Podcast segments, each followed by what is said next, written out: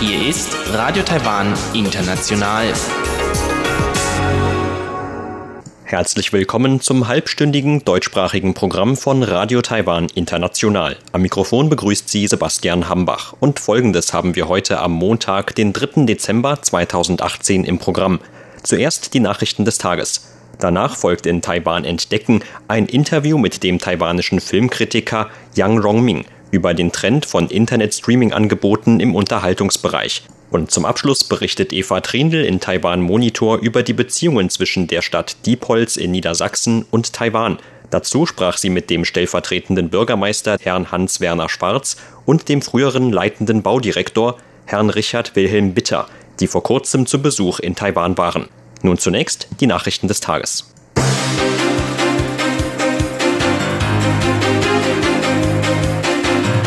Gericht beginnt mit Neuauszählung der Wahlzettel in Taipeh.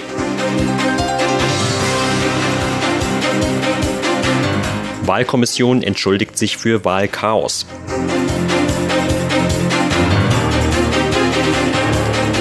Und Ministerium beobachtet chinesische Patrouille in der Taiwanstraße. Die Meldungen im Einzelnen. Das Bezirksgericht Taipeh hat heute mit der Neuauszählung der Wahlzettel von der jüngsten Bürgermeisterwahl in Taipeh begonnen. Der KMT-Kandidat Ding Shou-jung hatte die Neuauszählung nach seiner knappen Niederlage gegen den Amtsinhaber Ke Wenje beantragt. Bei der Wahl am 24. November hatte sich Ke mit einem Vorsprung von gerade einmal 3254 Stimmen gegen Ding behaupten können.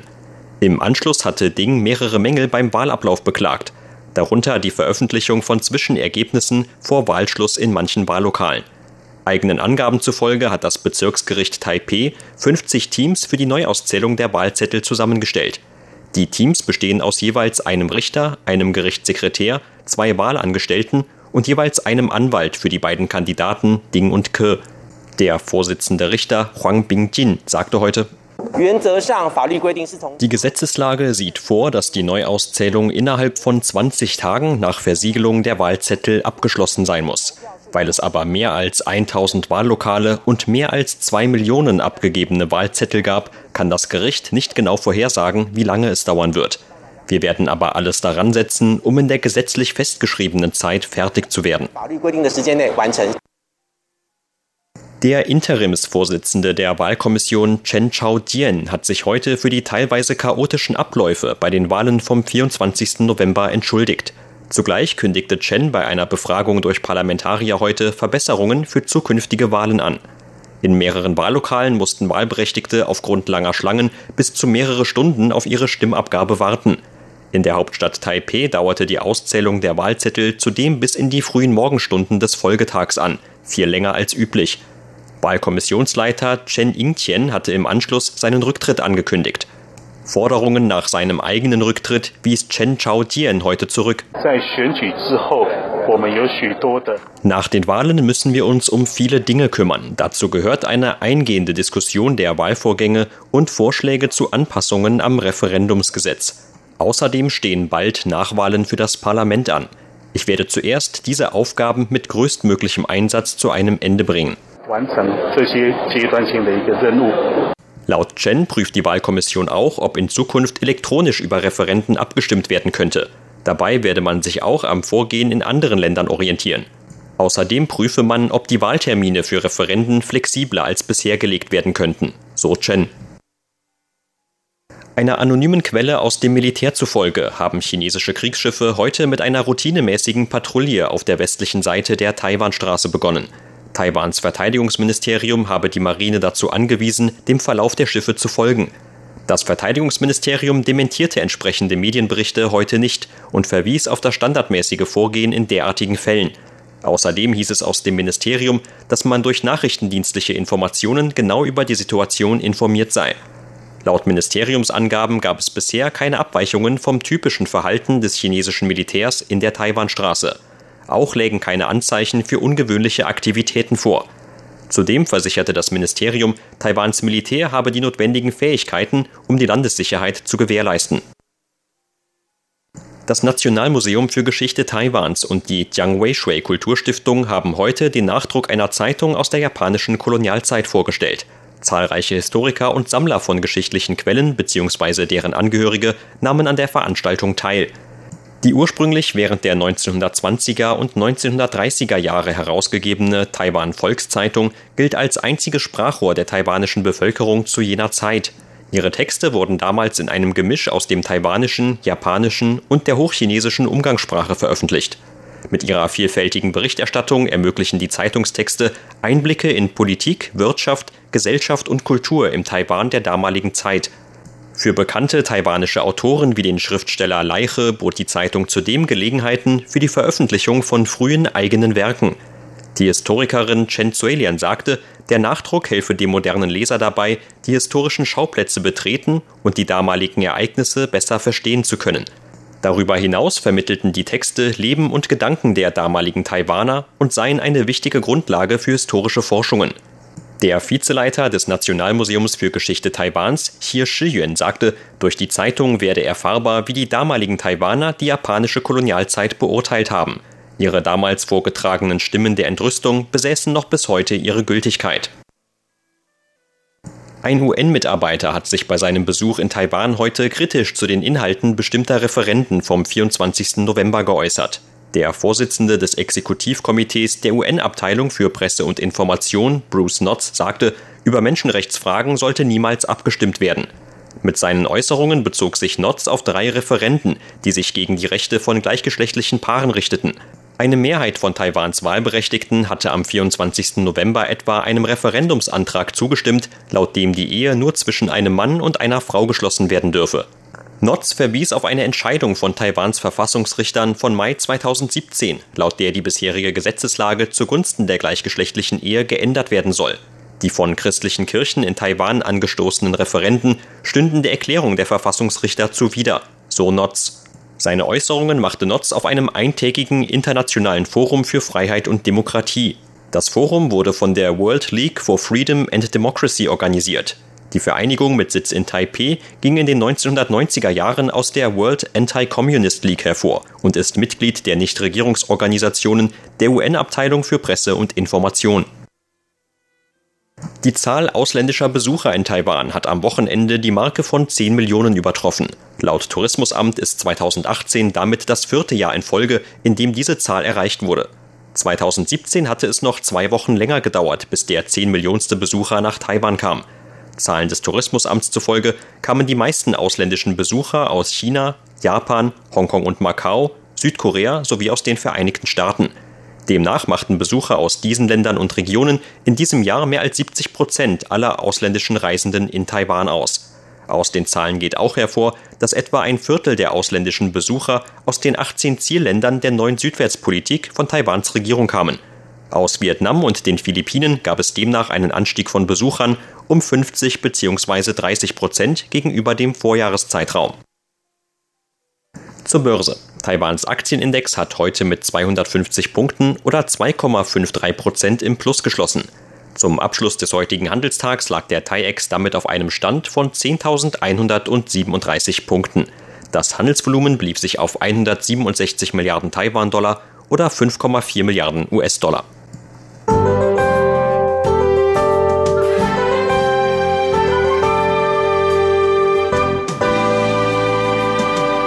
Der Spätherbst zeigte sich heute noch einmal von seiner milden Seite in Taiwan. In vielen Regionen gab es tagsüber viel Sonnenschein und wolkenfreien Himmel. Nur im Osten des Landes zog es sich zeitweise etwas zu. Dort gab es auch vereinzelte Regenschauern. Das sonnige Wetter sorgte für Höchsttemperaturen von um die 30 Grad Celsius in ganz Taiwan.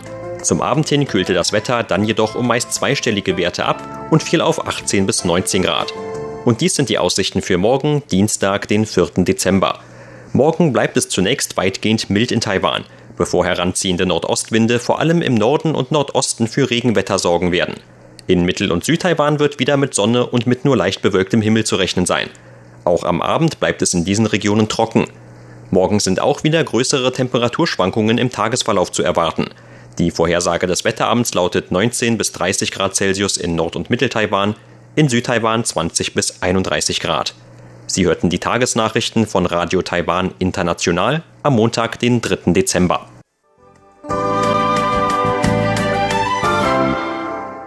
Nun folgt Taiwan entdecken.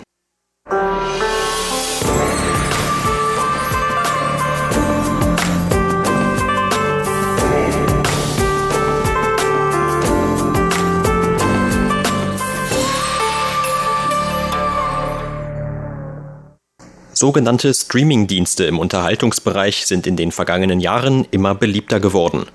Anstatt sich wie früher üblich auf das von Fernsehsendern zusammengestellte Programm zu verlassen, kann man damit nach eigenem Gutdünken Filme und Fernsehshows gucken, wann man will. Meistens fällt eine monatliche Grundgebühr an, für die der Kunde dann uneingeschränkten Zugriff auf das aktuelle Unterhaltungsangebot des jeweiligen Anbieters erhält. Auch in Taiwan sind derartige Streaming-Dienste seit ein paar Jahren auf dem Vormarsch. Über dieses Thema sprach im Interview mit RTI der taiwanische Filmkritiker Yang Rongming, der im Internet unter dem Pseudonym Mile Xiong seine Gedanken zu Filmen, Serien oder dem Filmgeschäft insgesamt veröffentlicht. Als ein internationaler Vorreiter der Unterhaltungs-Streaming-Dienste gilt das US-Unternehmen Netflix, das in Taiwan als Wang Fei, wörtlich etwa Netzfliegen übersetzt wird. Seit Januar 2016 bietet das Unternehmen seine Dienste auch in Taiwan an. Das Unternehmen wurde im Jahr 1997 gegründet. Zunächst war das Unternehmen einzig und allein auf den Verkauf und den Verleih von DVDs spezialisiert. Solange man ein Mitglied dieses Dienstes war, konnte man in bestimmten zeitlichen Abständen DVDs auf dem Postwege zugesandt bekommen und man konnte sich die DVDs auch selbst aussuchen. Nachdem man sie angeschaut hatte, musste man sie dann wieder zurückschicken. Mit der Weiterentwicklung des Internets entstanden dann die Streaming-Dienste, auch hier in Taiwan waren, wie das Beispiel des MOD-Dienstes von Zhonghua Telekom oder ähnliche Angebote bestimmter Kabelfernsehunternehmen verdeutlicht. Aufgrund der Weiterentwicklung des Internets verlagerte sich der Vertrieb von Inhalten mit der Zeit dann vom Postweg auf das Internet. Vielleicht schaut man sich einen Film im Kino öfter an, aber wie oft würde man ihn in einer Videothek ausleihen? Über das Internet kann man dagegen 24 Stunden lang von jedem Ort aus auf diese Inhalte zugreifen. Mit dem Internet entstanden also nicht nur die Existenzmöglichkeiten für ein derartiges Unternehmen, sondern auch die Bedingungen für deren Aufblühen. Je schneller die Up- und Download-Geschwindigkeiten des Internets werden, desto mehr wirkt sich das auch auf das Konsumverhalten von uns Benutzern aus. Eine parallel dazu verlaufende Entwicklung sind die beständigen technologischen Fortschritte bei mobilen Endgeräten wie Smartphones oder Tablets, die den Zugriff auf Internetunterhaltungsangebote von praktisch jedem Ort aus noch weiter vereinfachen. 基本上，你电脑上面能做的事情 im Prinzip kann man alle Dinge, die man auf einem Computer macht, heute auch auf einem Smartphone tun. Man kann Fernsehserien gucken, Musik hören oder Radioprogramme hören. Außerdem kann man auch Freunde anrufen oder ihnen Direktnachrichten schreiben. Man kann sogar Livestreams über YouTube oder Facebook übertragen. All das ist möglich. Manchmal kommt es sogar vor, dass Leute um ihre Aufnahmen gebeten werden, wenn damit Aufklärung in einem Polizeifall geleistet werden könnte. Die Entwicklung von einem Unternehmen wie Netflix hängt also eng mit der Entwicklung des Internets zusammen. In seinen Anfängen unterschied sich Netflix noch sehr von üblichen Kabelfernsehanbietern wie HBO oder anderen Sendern. Doch mit der Weiterentwicklung des Internets veränderte sich das Unternehmen auf eine Art und Weise, sodass es für die Verbraucher heute praktisch kaum noch einen Unterschied zu anderen Fernsehsendern gibt. Denn Netflix wurde immer mehr zu einer Plattform für den Konsum von Filmen und Serien. Eine Besonderheit von Netflix ist dabei, dass man dort auch selbst eigene Filme und Fernsehshows produziert, die dann über den eigenen Streaming-Service vertrieben werden. Für die Produktion dieser Inhalte arbeitet man dort oft mit erstklassigen Filmemachern und Schauspielern zusammen, ähnlich wie es vor ihnen schon HBO getan hatte. Bei Netflix gibt es allerdings sehr viele derartige Produktionen. Sie produzieren mehrere Inhalte gleichzeitig und drehen beständig Neues. Die Schnelligkeit dieser medialen Verbreitung ist wirklich erschreckend. Im Jahr 2016 expandierte Netflix weltweit. Das Online-Angebot ist dabei allerdings nicht einheitlich, sondern unterscheidet sich von Region zu Region. Das Unternehmen arbeitet teilweise auch mit Filmschaffenden vor Ort zusammen, um neue eigene Inhalte zu produzieren, die speziell auf einen bestimmten Markt zugeschnitten sind. In Taiwan entstand etwa in Zusammenarbeit mit dem öffentlichen Sender PTS eine Reihe von Inhalten wie die Science-Fiction-Dramaserie On Children. Darin geht es unter anderem um das Thema der Entfremdung zwischen Eltern und ihren eigenen Kindern. Die Menschen in moderneren Gesellschaften leben doch oft in ihren jeweils eigenen Welten. Es gibt eine Überbetonung von Individualität. Eltern sind vielleicht oft mit ihrer eigenen Karriere beschäftigt und verstehen ihre Kinder nicht unbedingt. In einer Folge der Serie geht es zum Beispiel um den Tod eines Kindes. Die Mutter versteht einfach nicht, warum ihre Tochter sich plötzlich selbst umgebracht hat. Die Tochter war doch eine herausragende Schülerin auf einer Elite-Oberschule in Taipei. Im Laufe der Folge sieht man dann, wie die Mutter ihr Kind aufgrund des Todes ihrer ihrer eigenen älteren Schwester allmählich verstehen lernt. Sie selbst hatte auf ihre Tochter einen ähnlich hohen Druck ausgeübt, wie ihn auch ihre Schwester früher erleiden musste. Jeder, der Kinder hat, weiß, dass jedes Kind unterschiedlich und ein Individuum ist. Nur weil die gleiche Mutter zwei Kinder zur Welt gebracht hat, heißt das nicht, dass beide Kinder in jeder Hinsicht gleich sind. Das sollte eigentlich jedem einleuchten. Diese Serie handelt also vom Miteinander der Menschen in der modernen Gesellschaft. Manchmal verstehen sich noch nicht einmal Ehepaare wirklich. Im Gegenteil, mit der Verbreitung von Smartphones gibt es oft noch mehr Geheimnisse zwischen beiden. Auch in den Nachrichten hört man immer wieder von den teilweise schrecklichen Folgen, die diese Art des gegenseitigen Auseinanderlebens nach sich ziehen kann. Es gibt natürlich ein Bedürfnis nach Privatsphäre, aber auch durch die Fortschritte in der medialen Entwicklung und Verbreitung kommt es zu einer immer größeren Entfremdung. Ich denke, dass dies ein Phänomen ist, über das es sich lohnt zu diskutieren. Diese Inhalte und deren Darstellung bringen die Leute dazu, mehr darüber nachzudenken. Mit seiner Verbindung von Inhalten und Vertrieb steht Netflix nicht alleine da. Ähnliche Angebote gibt es von dem US-Kabelsender HBO, dem Verkaufsriesen Amazon oder auch vom Streamingdienst Hulu. Weitere Unternehmen wie der Computerhersteller Apple oder der Disney-Konzern haben ebenfalls schon den Start ähnlicher Dienste angekündigt. Der Reiz für diese Unternehmen besteht gerade auch in der Kontrolle bzw. dem Quasi-Monopol über alle Aspekte eines bestimmten Unterhaltungsangebots. Es ist schon ein bisschen wie in einem Königreich. Man kann sagen, dass die gesamte Produktionskette in einer Hand liegt. Netflix hat auch schon seine Absicht bekannt gemacht, Kinos kaufen zu wollen. Allerdings handelt es sich bei dieser ständigen Ausweitung auch nicht um eine reine Erfolgsgeschichte. Es gibt immer gewisse Beschränkungen. Die Anzahl der Abonnenten wird beispielsweise immer in einem gewissen Zusammenhang mit der Qualität der angebotenen Inhalte stehen. Manchmal verkalkulieren sie sich dann und die tatsächlichen Einnahmen oder Wertsteigerungen bleiben hinter den Prognosen zurück. Ich denke, dass es dafür immer viele Gründe gibt. Trotz der ein oder anderen Rückschläge hat sich auch in Taiwan die Landschaft des medialen Vertriebs mit der Verbreitung von Netflix und ähnlichen Diensten längst verändert. Netflix selbst hatte im September 2015 angekündigt, den eigenen Service im Folgejahr auf Korea, Singapur, Hongkong sowie Taiwan und China auszuweiten. Noch Anfang Januar 2016 verkündete das Unternehmen die weitere Ausweitung auf 130 Länder und Regionen in der Welt. Der geografischen Expansion folgte dabei auch immer wieder eine inhaltliche Ausweitung.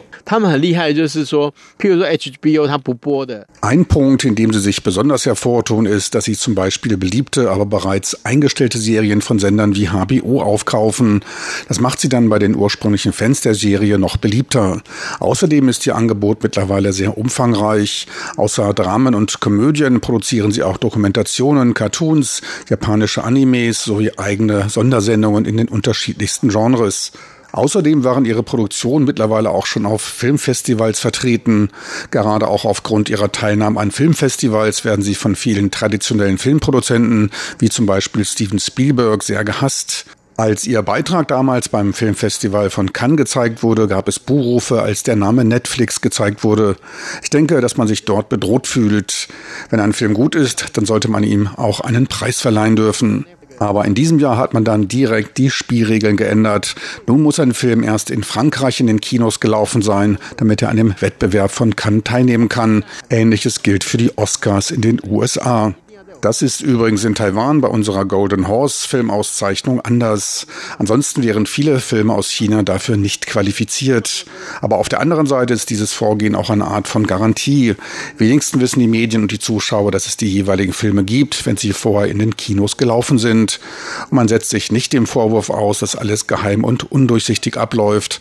Man weiß bei den Golden Horse Awards nie, wie viele Filme nominiert werden, welche Filme nominiert werden oder warum ein Film letztlich gewonnen hat. In jedem Fall muss man aber sagen, dass ein Dienst wie Netflix für die Konsumenten zwar ein umfangreiches Angebot bereithält, aber zugleich auch einen Angriff auf die traditionellen Filmproduzenten darstellt. Sie hörten ein Interview mit dem taiwanischen Filmkritiker Yang Rongming. Vielen Dank für Ihr Interesse. Am Mikrofon war Sebastian Hambach.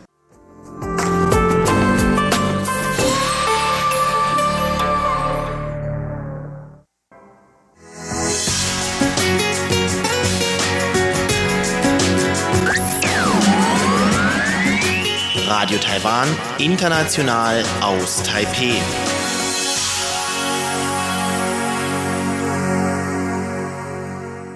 Und zum Abschluss gibt es jetzt Taiwan Monitor mit Eva Trindl.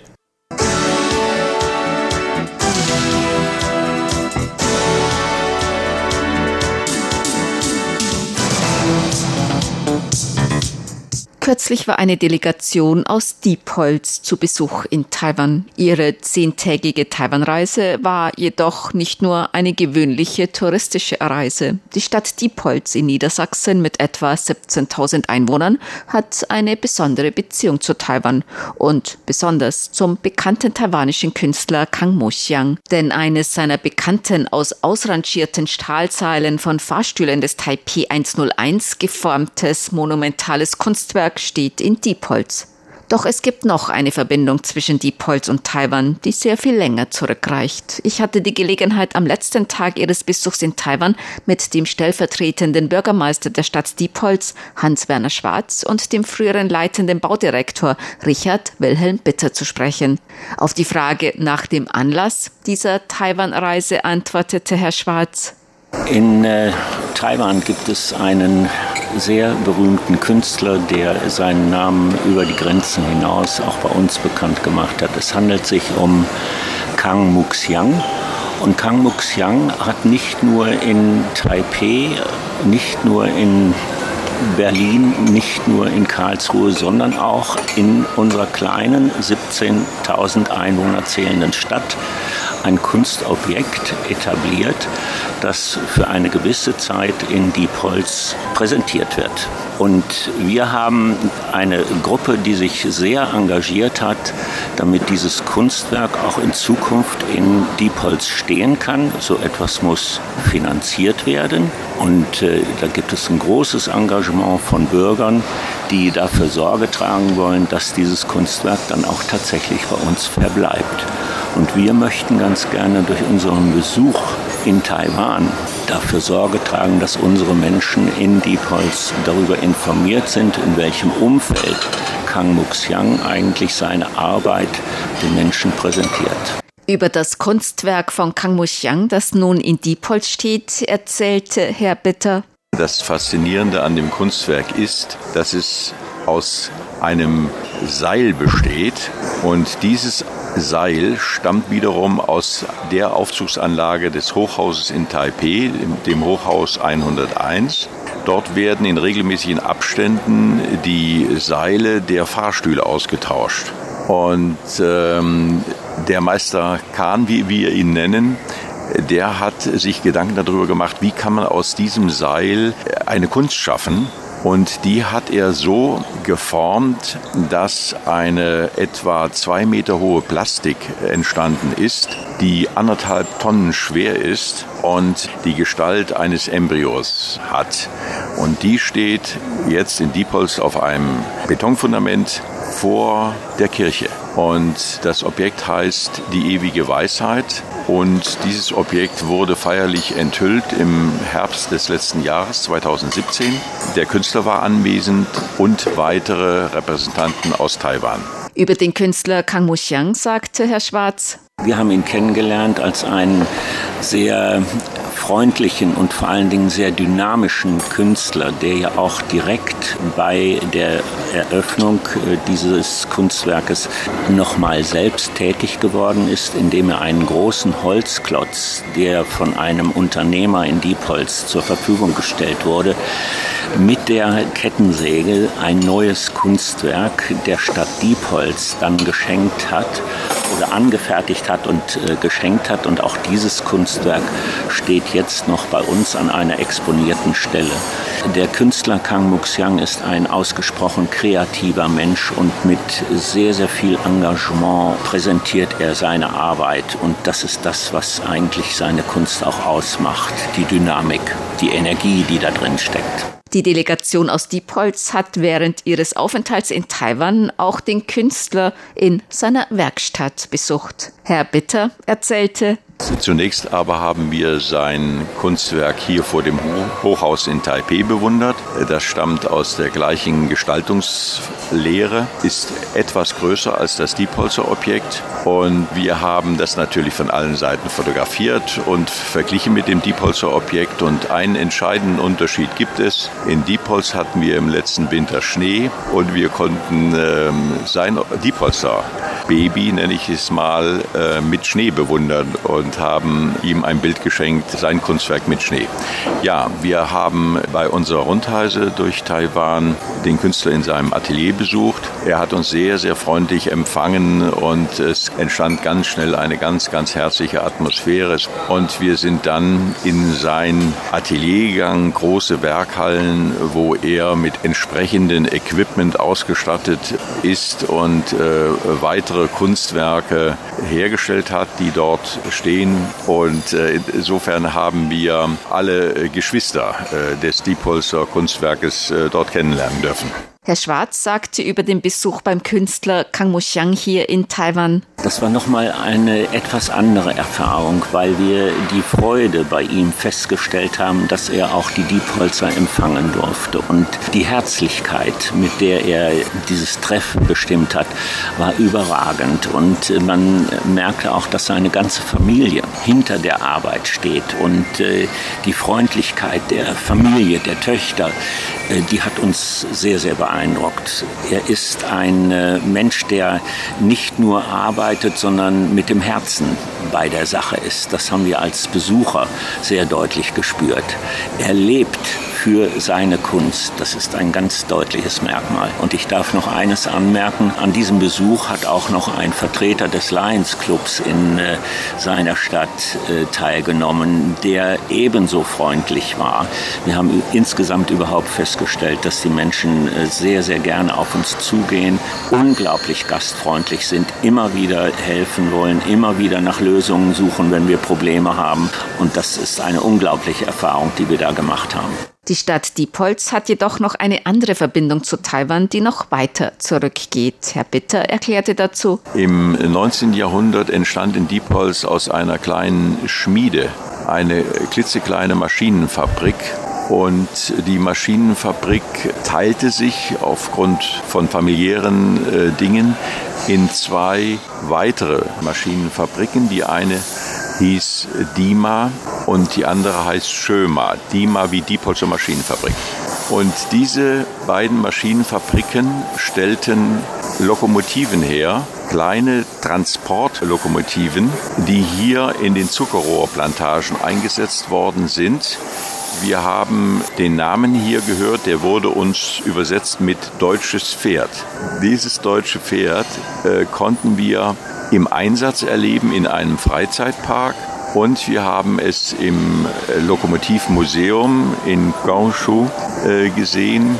Und wir haben noch eine äh, weitere Lok gesehen. Und der Vollständigkeit halber sei gesagt, dass von diesen beiden Firmen die Firma Schömer übrig geblieben ist und die stellt nach wie vor Lokomotiven her, allerdings nicht mehr für die Zuckerrohrplantagen von Taiwan. Vielleicht darf man noch ergänzen, die Bahn fährt immer noch. Das ist ein Zeichen Zeichen für gute deutsche Qualität. So der stellvertretende Bürgermeister von Diepholz, Hans-Werner Schwarz. Und laut Herrn Schwarz soll diese Verbindung zwischen Diepholz und Taiwan weitergeführt werden. Wir äh, möchten eigentlich auch diese Verbindung ein wenig halten, weil äh, wir der Meinung sind, dass ein Austausch und ein Miteinanderreden äh, sehr, sehr wichtig ist in der heutigen Zeit. Und äh, gerade einem Land wie Taiwan wünscht man auch, dass es äh, die Anerkennung findet. Denn wir kennen die politische Situation und äh, deswegen macht es Sinn, gerade auch mal solche Länder wie Taiwan ein wenig zu stützen.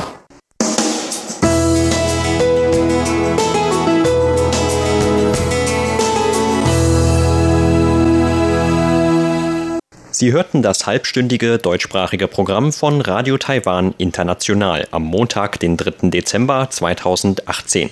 Unser aktuelles Radioprogramm und weitere Sendungen können Sie im Internet on demand hören unter der Adresse www.de.rti.org.tv. Weitere Informationen und Videos von der RTI Deutschredaktion rund um Taiwan finden Sie zudem auf unserer Facebook-Seite und auf unserem YouTube-Kanal. Am Mikrofon verabschiedet sich heute von Ihnen Sebastian Hambach.